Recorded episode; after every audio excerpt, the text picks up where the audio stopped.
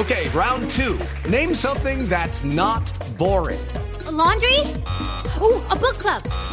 Computer solitaire, huh? Ah, sorry, we were looking for Chumba Casino. That's right. ChumbaCasino.com has over 100 casino style games. Join today and play for free for your chance to redeem some serious prizes. ChumbaCasino.com. No purchase necessary. Where prohibited by law. 18 plus terms and conditions apply. See website for details.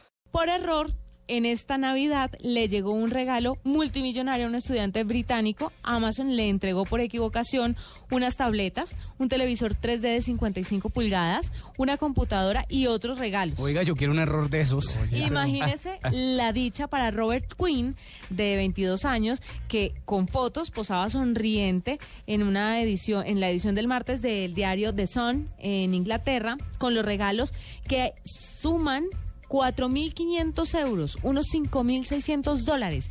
Obviamente hubo un problema en, la, en, la, en el almacén de Amazon y eh, cuando le iban a hacer esas devoluciones, por error metieron la dirección al- de la casa del muchachito y le llegó al, pues al muchachito no, al joven de 22 años, le llegaron todos los regalos. Qué Entonces delicia. él le escribió a Amazon diciéndole, mire, tengo, lo, tengo las cosas, no, no las abrí, por favor lléveselas. Y Amazon le dijo, fresco, quédeselas. De verdad. ¿cómo Y él, así? y él volvió y les escribió. Es que hay gente muy honesta, definitivamente. Sí, Y él volvió y les escribió.